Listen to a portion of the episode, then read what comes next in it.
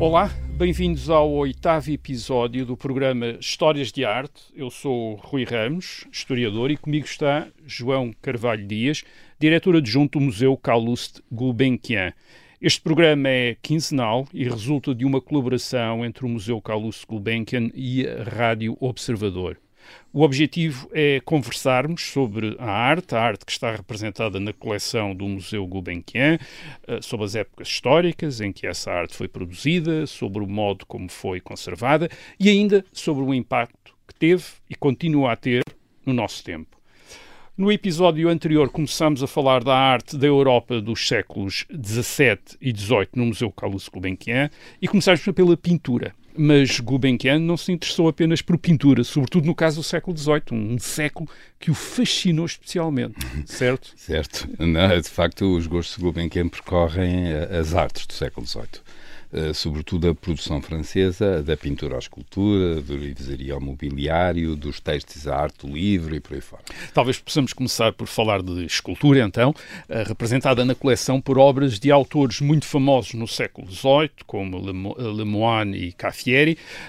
Mais uma vez, vamos encontrar retratos, como o busto de grande realismo de Molière, em terracota, da autoria de Jean-Jacques Caffieri, de 1785, uh, terá sido produzido a partir de uma estátua de, de Molière encomendada para o Louvre, uh, o, que, o, que, sugere que este busto em terracota poderá ter sido uma produção para um novo tipo de público que queria ter a arte em casa, aqui aliás de uma maneira dupla, não é? A, a obra em si e o representado, que é um grande autor de teatro, Exatamente. Molière. Hum. Há, aliás, também outro busto de Robert de uh, uh, Belvessé, uh, um poeta francês do século XVIII, por Jean-Baptiste Lemoine, de 1765, e parece um sinal de como os homens de letras, ao longo do século XVIII, se tornaram centrais na arte, como representados como críticos, como teóricos, isto é, como mediadores entre a arte e o público, não é? Exatamente. Aliás, é essa, essa tradição iniciada uh, neste período que vem, que vem e, do passado e que, entretanto, é recuperada e que vai ter sequências depois no século XIX e, e, até no século XX, porque estes bustos estão um pouco pelas bibliotecas, Sim. estão um pouco por todo, por todo lado, nos edifícios públicos, por aí fora. E nas ruas, e nas ruas exatamente. Ali na Avenida da Liberdade. na Liberdade temos, temos vários, uh, vários desses. Uh, agora, uh, existe uma frescura e uma delicadeza na execução das esculturas em terracota, que são os exemplos que, que referiu. E, e, esse, e esse era muito do agrado do público consumidor de arte. Uh, há algo de espontâneo no busto de Molière, de Catieri, uma espécie de movimento interrompido. Uhum. Uh, o grande dramaturgo em ação, porque uhum. ele era também um, um, um ator, um ator, um ator e um, um, um metteur en scène, quer dizer, um, uhum. alguém que, que conduzia a sua trupe de, de, de atores. Um, uh, agora, é interessante também que Molière não é um contemporâneo de Caffieri. Uh, o escultor que o imortalizou, tal como muitos outros o haviam já feito antes, não é? Uh, Molière já pertencia à história. Sim, uh, século exatamente, século XVII, que trabalhou para Luís XIV. Uh, daí a encomenda do diretor-geral dos monumentos, de Luís XVI, para integrar aquilo que, que se chamava o Museum, uh, uma nova instituição que pretendia proceder à educação dos jovens artistas e ao prazer dos curiosos. Era um pouco esta, esta a ideia. Uh, no caso de, de Robert de Beauvais, é definitivamente uma escolha de Lemoine, que o incluiu numa galeria de ilustres, como outros, Voltaire, Montesquieu e Diderot, que ele esculpiu. Uh, é um poeta satírico, um tanto libertino, portanto é, é, curioso como ele está a ombrear com Voltaire e Montesquieu e Diderot, uhum. não é? os grandes de, deste período, é, mas ao mesmo tempo um, uh, um poeta que cativou a atenção de Jean de Barry e do próprio Luís XV. curiosamente, estas a escultura também pertenceu a Jacques Doucet, que falámos no, propósito do, do, no, pastel, do, do, pastel de Canton de la Tour, um, e, e, e, que, uh, obviamente, uh, uh, é, confirma um pouco esta questão dos gostos e dos proprietários e da forma como eles vão uhum. adquirindo arte ao longo do, do tempo.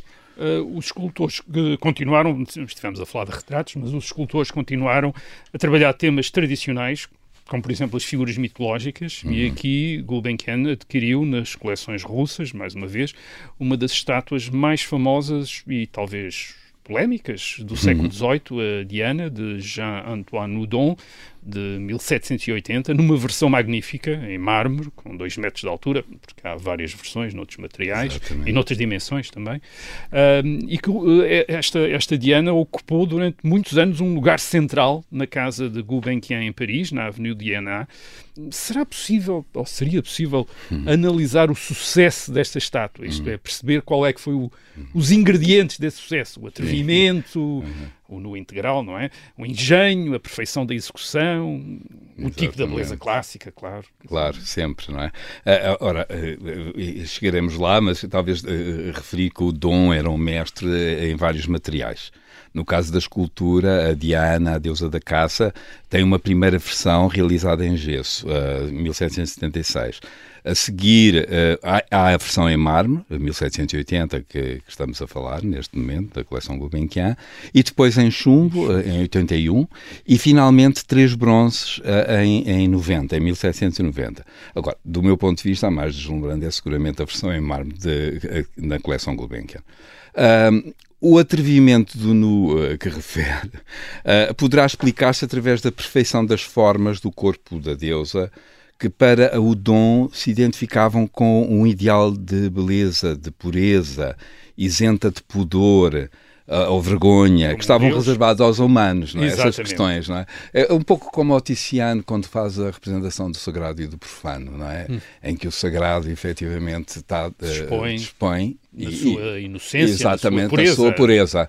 E, portanto, de alguma forma, isso e o profano é, é, o profano é que tem que esconder. É exatamente.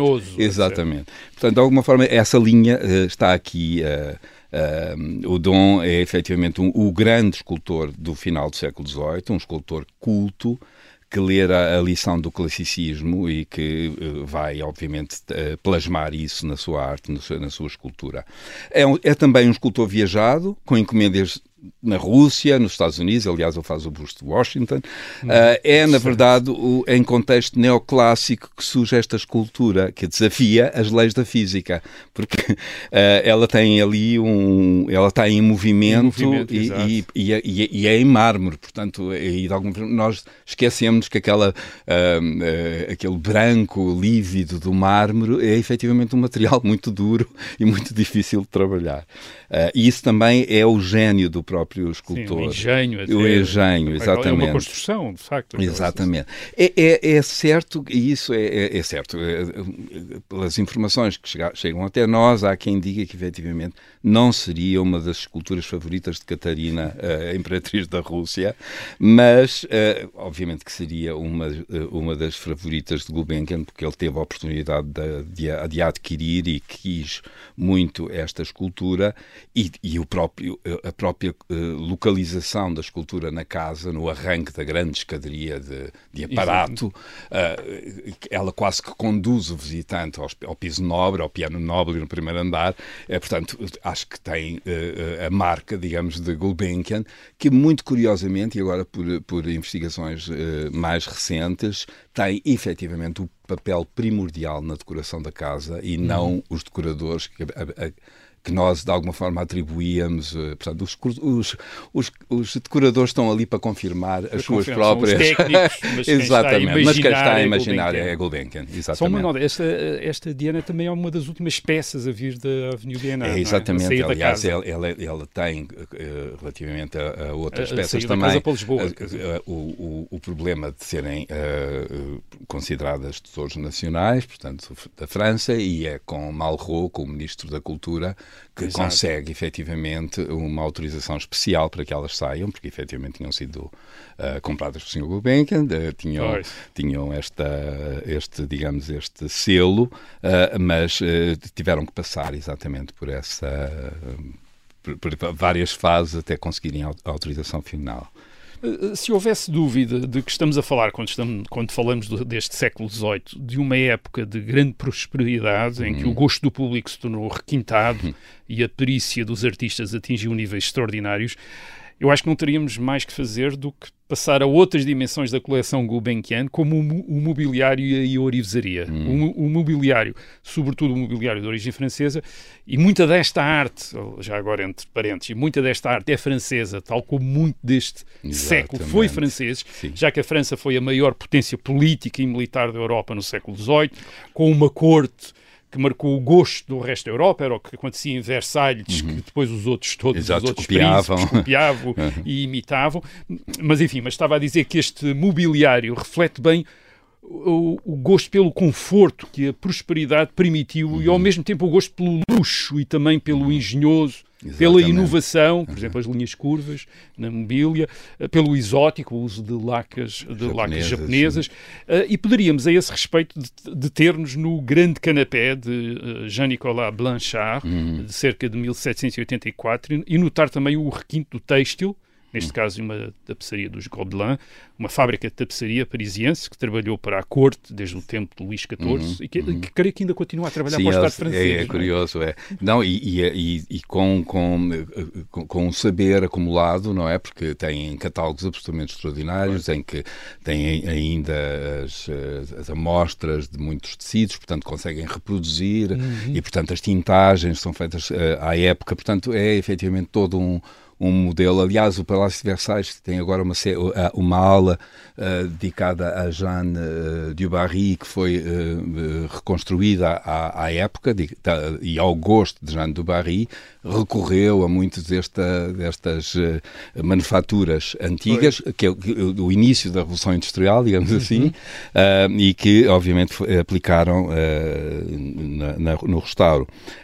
E, e, é muito interessante o surgimento, neste período, período dos, dos uh, móveis mecânicos, portanto não é o caso uhum. deste, de, portanto são, são, são móveis que, que funcionam, é? Que, e isso é, é muito interessante. Uh, é a qualidade dos materiais, o requinte da execução, uh, em que se combinam múltiplas soluções de ordem prática, e, e, de funcionalidade, não é? Portanto, estamos já no ritmo, no, digamos, no âmbito do design. É, é, embora não tenha nada de mecânico, o grande canapé uh, de Blanchard associa efetivamente esta beleza e uma pertença funcionalidade. E o que é esta pertença funcionalidade? Ele chama-se canapé à confident, portanto, ah.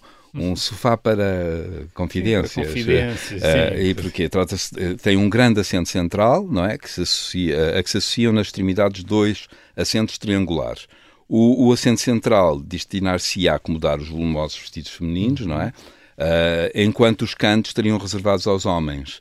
Uh, e isto permitia que entre eles se trocassem bilhetes, uh, pronto, todo, todo este jogo de sedução e de, uh, de bastidor, digamos assim, que um, um, um, móvel como este pode suscitar. tem madeiras de nogueira, faia dourada, faias douradas, é, é, completamente esculpido, portanto temos aqui também trabalho de escultor, uhum. uh, não é só o, o marceneiro, é, é, o marceneiro, é o escultor, é o estufador, uh, a tapeçaria, como falou, tem uma decoração floral, uh, e efetivamente é uma encomenda de Luís XVI, portanto isso é comprovado, uma doença uhum. do próprio rei, para os aposentos das suas tias, filhas de Luís XV, as designadas Mesdames de France, Maria Adelaide e Sophie Philippine, Uh, e para o, o, Palácio de Bellevue, portanto, tudo está identificado. É um móvel portanto, absolutamente é um notável. Que vem dos Palácios é Reais, do Palácio de Reais de França. exatamente. Uh, Carlos Gulbenkian reuniu ainda obras de alguns dos maiores mestres de orivesaria a trabalhar em Paris no século XVIII. Uh, nós temos uma tendência, por vezes, para reduzir a orivesaria ao valor dos seus materiais preciosos ou ao seu aspecto utilitário, mas estamos aqui perante demonstrações extraordinárias de perícia e de invenção artísticas uhum. que sugerem como a orivesaria, às vezes tratamos como arte menor, uhum. interagia com as artes maiores, por exemplo, a escultura, não é? Exato. É o caso de, do, claro. aqui falado entre uhum. várias peças, do centro de mesa em prata uhum. com, de François Thomas de Germain, de 1766, Exatamente. uma obra notável. Uhum. É? Aliás, é, é, interessante, eh, e isso é, é, está patente no, no mais recente catálogo da coleção uh, Gulbenkian, dedicado exatamente a este capítulo, à, à orivesaria, em que é, é, se refere que a, a coleção de orivesaria reunida por Gulbenkian é efetivamente a mais importante do seu tempo. Uh, é uma opinião de especialistas, portanto não é, não é minha. Uh, são 158 peças, das quais 91 são consideradas obras-primas.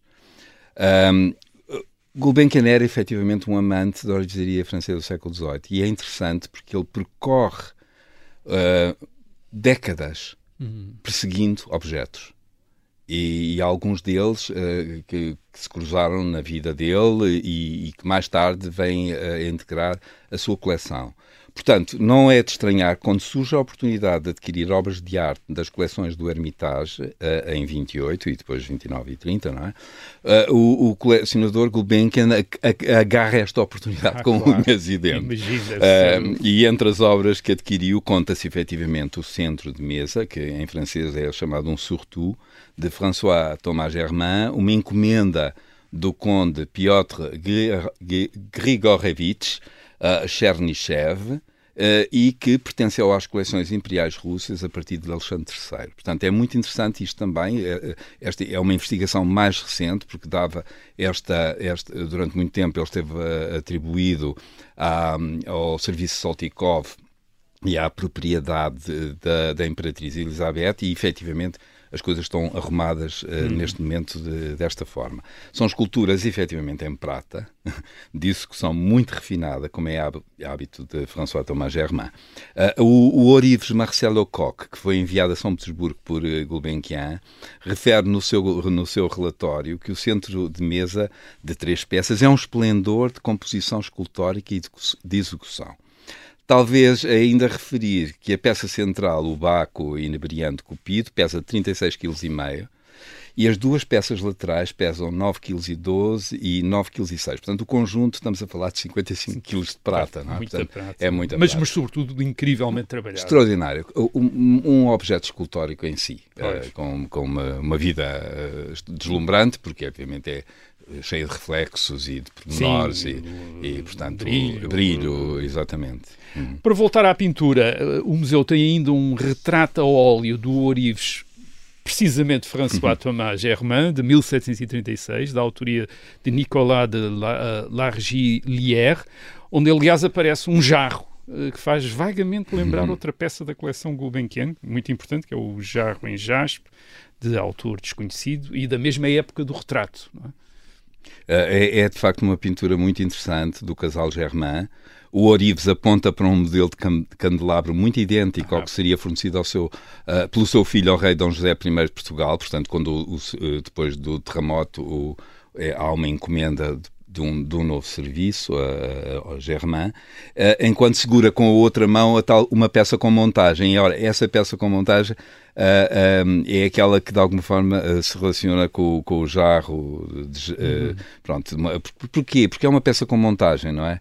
Uh, o jarro uh, que, que, refere o, em jaspe vermelho, polido, uh, é talhado num bloco único e apresenta uma montagem em ouro com decoração uh, rocaille, com um menino, um, um, animal híbrido que é parte de cabra e, e outra, outra uma espécie de, de, de monstro, uh, com folhagem que ocupa a, a, tampa e a parte do colo e da asa, é, é, é um trabalho uh, atribuído por, uh, pelo investigador que, que trabalhou a, a, coleção da orivesaria, Peter Führing, ao Orives Juste Aurel Messonnier. Hum. Uh, Gulbenkian tinha adquirido uh, esta peça ao barão Henri de Rothschild uh, em 43. É um já falámos dele a, a, partir, a, propósito de Maurice Contant de Latour.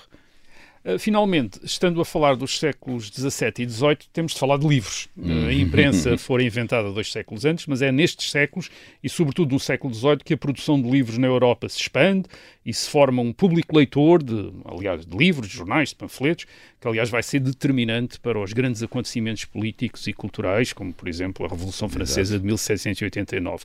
No caso dos livros, Carlos Gulbenkian parece também ter sido atraído por um aspecto da edição que remete mais uma vez para a qualidade artística, como a a ilustração e, sobretudo, a encadernação. É? Exatamente. Aliás, é interessante porque Gulbenkian iniciou, iniciou a sua coleção de livros, objetos de arte, em 1899 com a aquisição de um conjunto de obras de edição francesa do século XVIII. Digamos, este é o arranque da coleção, a que viria a juntar depois exemplares de, de grande qualidade, tanto ao nível da impressão, da ilustração, da encadernação, como referiu.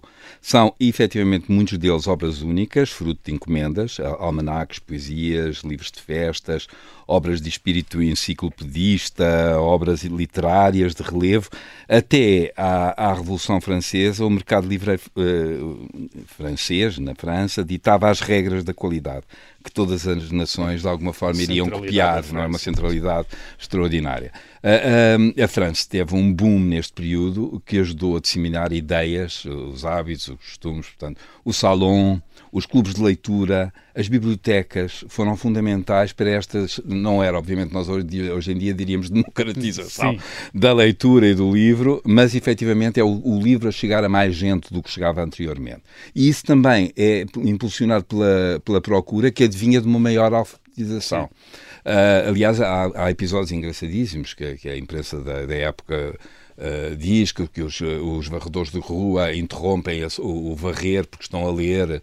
Uh, portanto, há todo um, uma, um pitoresco à volta da leitura, extremamente interessante, mas que de alguma forma uh, reflete esta, esta vaga, este interesse, esta, esta novidade de, de chegar a muitos uh, o livro e a leitura, ainda que na coleção Gulbenkian eles depois têm, são revestidos por encadernações luxuosas e cheias de, de, Sim, é de pedigree, portanto, e por verdadeiramente um século mas é um que século, a Europa é, aprendeu a ler e tomou, o gosto, e tomou o gosto, gosto da leitura exatamente, no século XVIII. Exatamente.